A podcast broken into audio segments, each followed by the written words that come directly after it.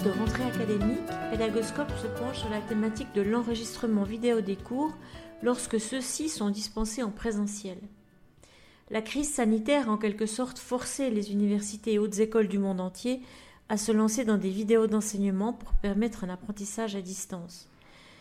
Dès lors, des habitudes ont été prises tant du côté des enseignants que du côté des étudiants, et un retour à un enseignement présentiel pur semble désormais difficile. Se pose alors la question de l'enregistrement systématique des cours. Est-ce envisageable? Pour en discuter, je me suis rendue au pôle de soutien à l'enseignement et à l'apprentissage de l'Université de Genève, où j'ai rencontré sa directrice, le docteur Mallory Chab-Jolet, et une conseillère pédagogique, Delphine Rinaldi, en charge de la partie apprentissage de ce même pôle. Pour commencer, j'ai posé la question à Mallory Chab de ce qu'en pensaient les publics concernés, les enseignants en premier lieu, et puis les étudiants. Bienvenue dans cet épisode de rentrée.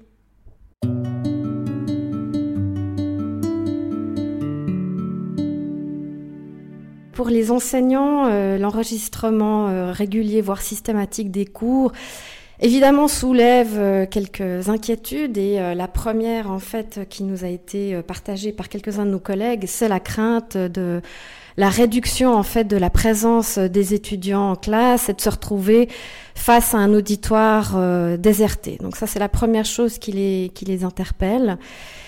Euh, l'autre élément aussi, c'est euh, que l'enregistrement génère chez eux une forme d'autocensure. C'est que de se savoir enregistrer peut leur donner un peu envie de réduire une part de discours informel, d'humour ou des prises de position.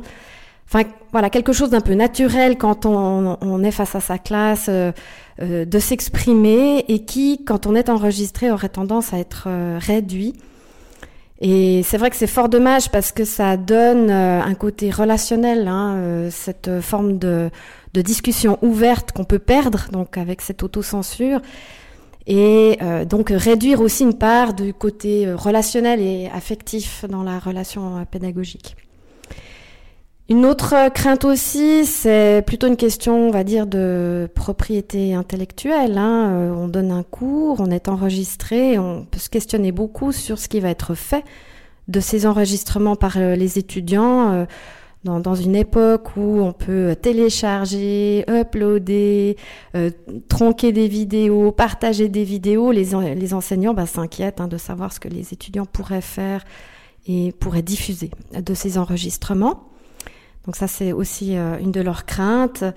Et puis euh, une autre crainte aussi, c'est peut-être celle de, se savoir bah, quelque part disponible euh, dans, des plateformes de, stockage de ces enregistrements et que des pairs, voire la hiérarchie, puissent accéder à ces enregistrements et porter du coup un jugement sur les compétences pédagogiques que l'on déploie quand on enseigne. Donc voilà peut-être les, craintes principales que les collègues enseignants peuvent avoir. Bah, y aurait-il tout de même des atouts pour les enseignants concernés à procéder de la sorte et faire enregistrer leurs cours? Alors, semblerait-il que oui, euh, et j'aimerais m'appuyer pour euh, cette réponse sur une étude que j'ai euh, pu découvrir avec beaucoup d'intérêt. Alors, elle est sortie avant la période Covid, mais je pense qu'elle reste très pertinente aujourd'hui. Euh, donc l'auteur c'est Joseph Richard qui a publié en 2018 donc une, une, enquête où il est allé interroger des enseignants, puis il a aussi fait une enquête par questionnaire sur euh, les atouts que peuvent avoir euh, ceux-ci sur leur manière d'enseigner. Puis il relève en fait trois éléments qui sont importants parce que ça démontre que l'enregistrement peut aussi être un levier pour améliorer la qualité de l'enseignement. Donc la première chose qu'il soulève, c'est que le fait d'être enregistré amène les enseignants à euh, quelque part se questionner sur ce qu'ils produisent et ce qu'ils envoient comme image euh, auprès des étudiants. Donc, d'une certaine manière, en, se sachant observable et écoutable à tout moment, eh ben, les enseignants développent une autoréflexion accrue euh, sur leur pratique pédagogique et on sait que cette autoréflexion fait partie des facteurs clés sur euh, la qualité euh, de l'enseignement si on se réfère euh, aux écrits de, de Sean. Donc ça, c'est un premier levier, c'est de pousser une sorte de conscientisation de la manière d'enseigner chez les enseignants. Et puis, ben, du coup, de concourir à améliorer l'approche la, qu'on peut avoir avec un glissement qui se fait d'une approche centrée sur le contenu à une approche qui serait davantage centrée sur l'apprentissage et les étudiants, puisque ça déplace les préoccupations des enseignants vers ce qu'ils produisent chez leurs étudiants. Et puis, euh, comme autre élément positif, alors ça peut paraître contradictoire avec ce que j'ai dit tout à l'heure, c'est le côté de donc de la réduction de la part euh, informelle du discours. Euh, au profit en fait donc d'un discours qui se veut euh, peut-être davantage centré sur des preuves actualisées, des sources plus contemporaines en fait. Donc il y a d'une part cette réduction de l'informel et ça ça peut être vu comme un désavantage hein, sur cette relation pédagogique, mais de l'autre le fait justement de d'être plus attentif au discours que l'on tient amène les enseignants à rechercher des sources et des preuves qui soient euh, plus pertinentes et, contemporaines. Troisième avantage relevé dans cette étude, c'est que le fait d'avoir l'enregistrement des cours, évidemment, ça met le matériel pédagogique en permanence à disposition des étudiants, ce qui a tendance à réduire la part d'interaction euh, au sens de questions récurrentes que les étudiants peuvent avoir sur des éléments du cours. Donc il y a moins de sollicitations des enseignants, par exemple par mail ou euh, euh, euh, par, par des moments pris entre deux couloirs ou par des moments pris à la fin du cours pour vite vite poser des questions. Ce qui fait que l'enregistrement lui-même devient une ressource pédagogique complémentaire pour clarifier ce que certains étudiants n'ont pas compris grâce justement à la réécoute. Et du coup, ça constitue un soutien pédagogique supplémentaire pour les étudiants.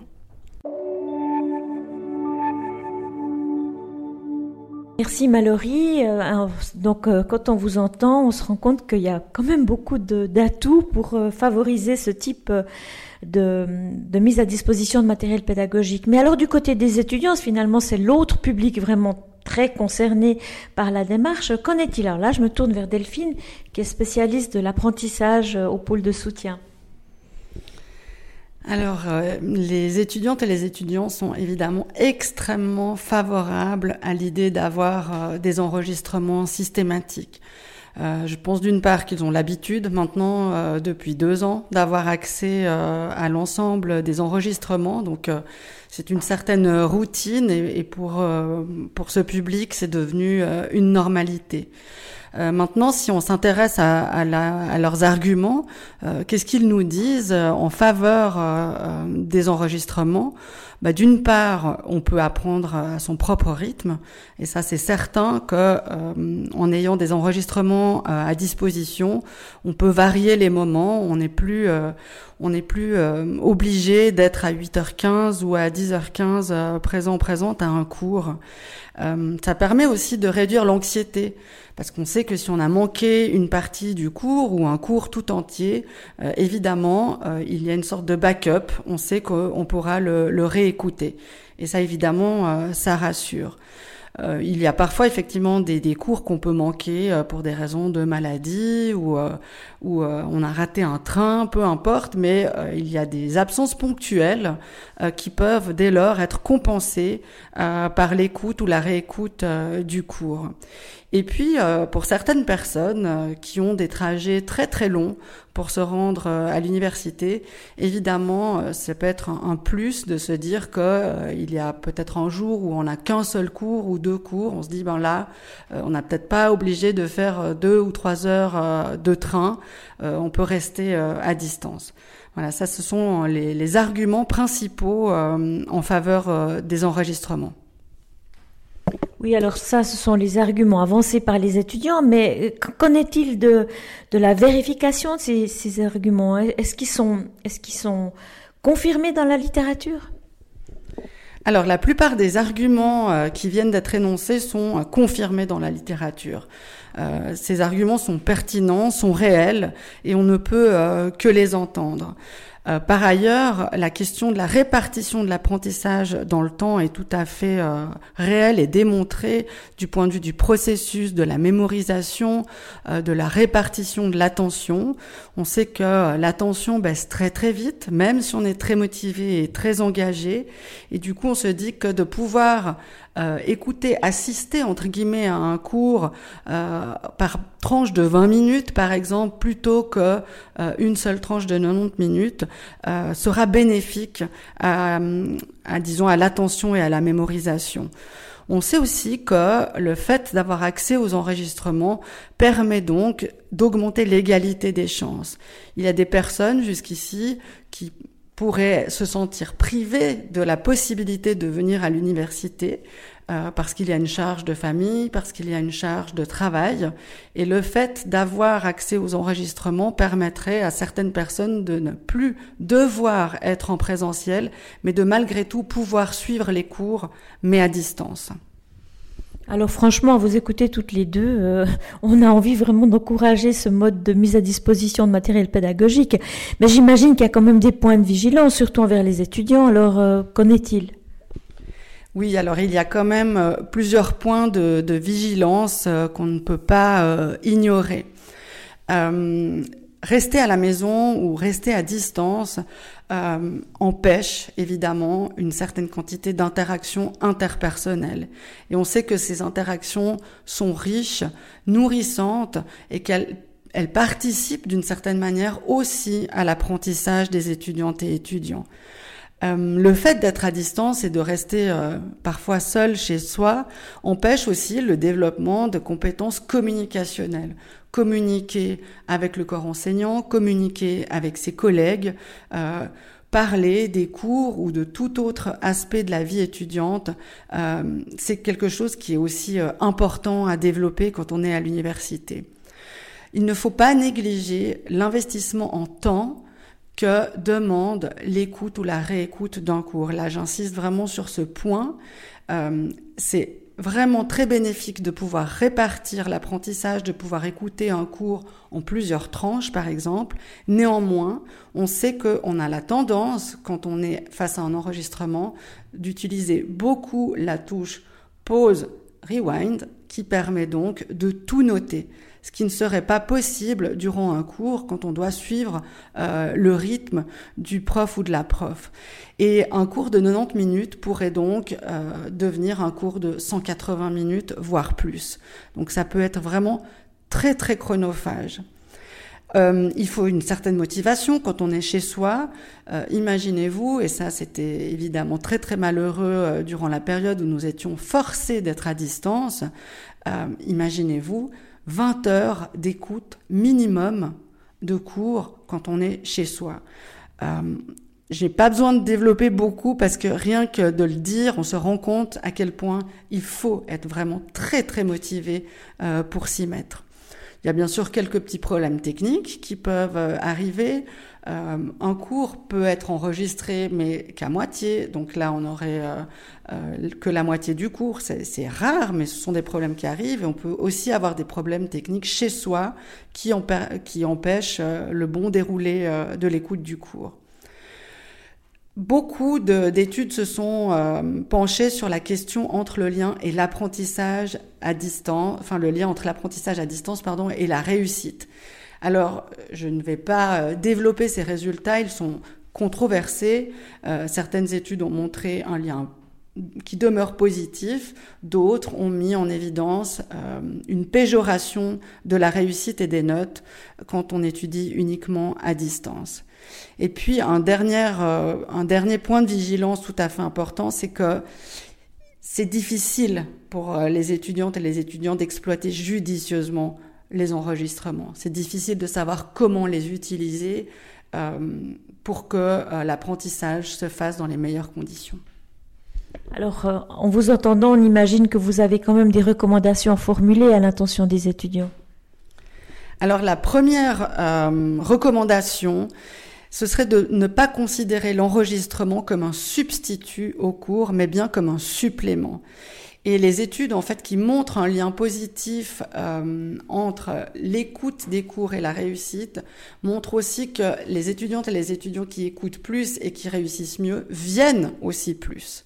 Donc il y aurait comme une double tâche de la part euh, de ces personnes.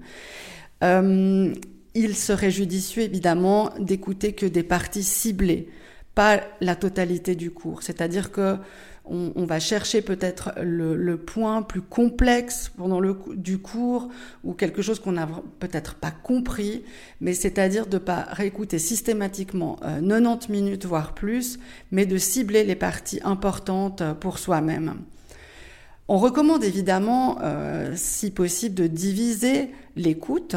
Euh, comme je le disais euh, précédemment, plutôt faire trois fois 20 minutes qu'une fois 60 minutes.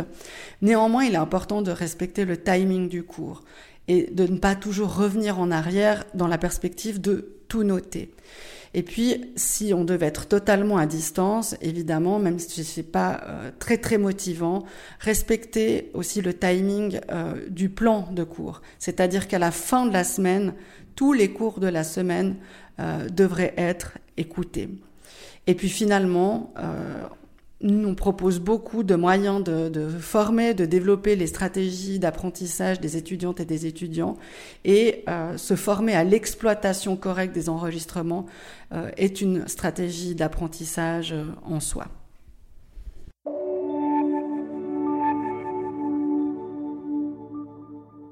Merci Delphine. Là, je me tourne vers Mallory. Euh, et donc, euh, plutôt le public enseignant, est-ce que vous avez des recommandations formulées aux enseignants par rapport à ces enregistrements? Oui, volontiers euh, partager quelques quelques suggestions pour dépasser justement les craintes hein, par rapport à ces enregistrements.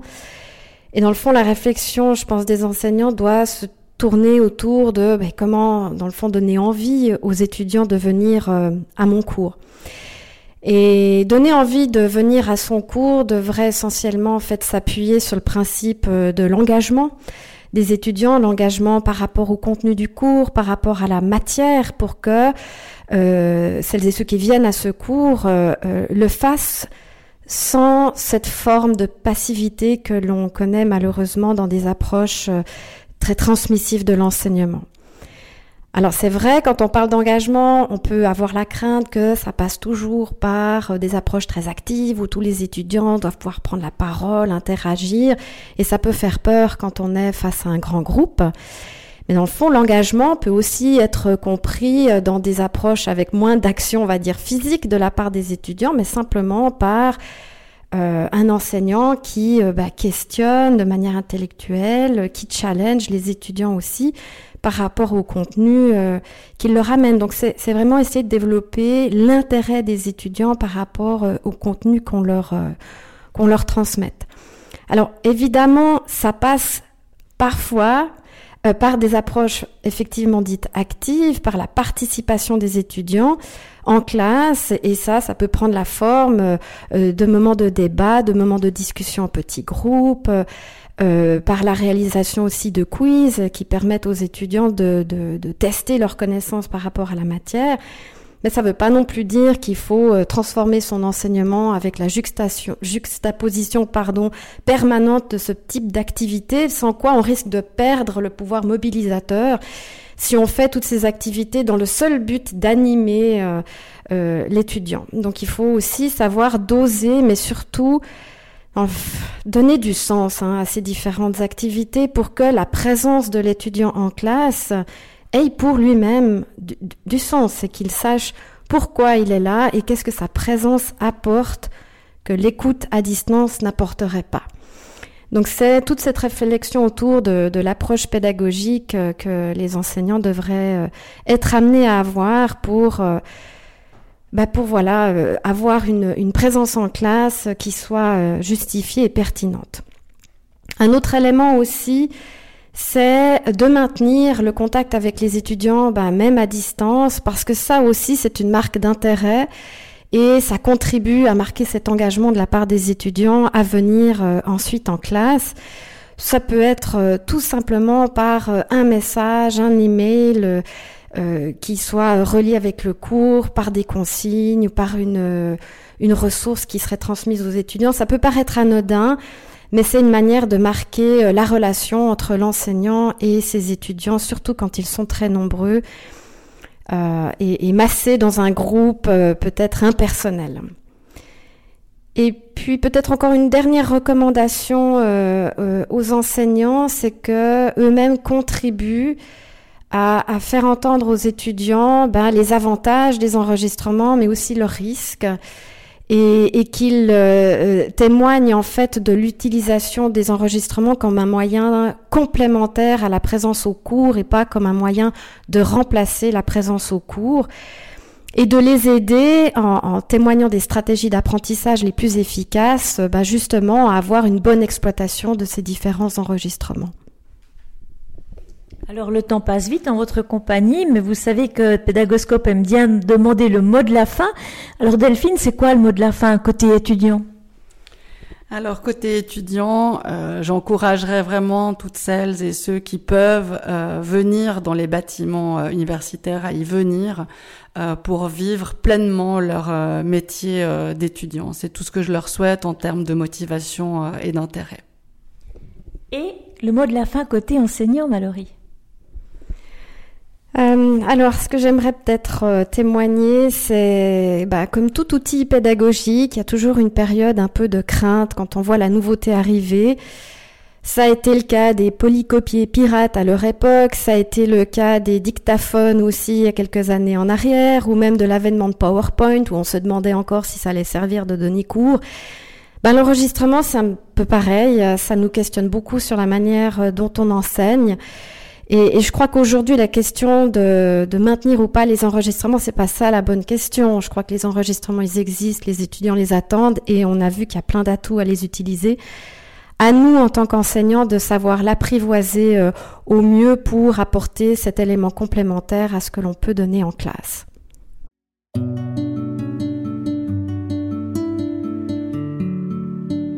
Voilà, c'est terminé pour aujourd'hui. Un grand merci d'avoir écouté cet épisode. J'espère que le format vous a plu. Si oui, dites-le moi avec 5 étoiles ou même un petit cœur sur iTunes. Et si vous n'êtes pas fan d'Apple, ce n'est pas grave. Il y a d'autres manières d'aider et de soutenir Pédagoscope, comme partager ce podcast avec vos collègues et amis. Cela m'aidera énormément à poursuivre cette initiative et qui sait, cela les aidera peut-être aussi. Vous retrouvez cet épisode et plein d'autres ressources sur pédagoscope.ch. N'hésitez pas à me faire part de vos commentaires ou même à postuler pour participer à un épisode si vous le souhaitez. Merci et à très vite.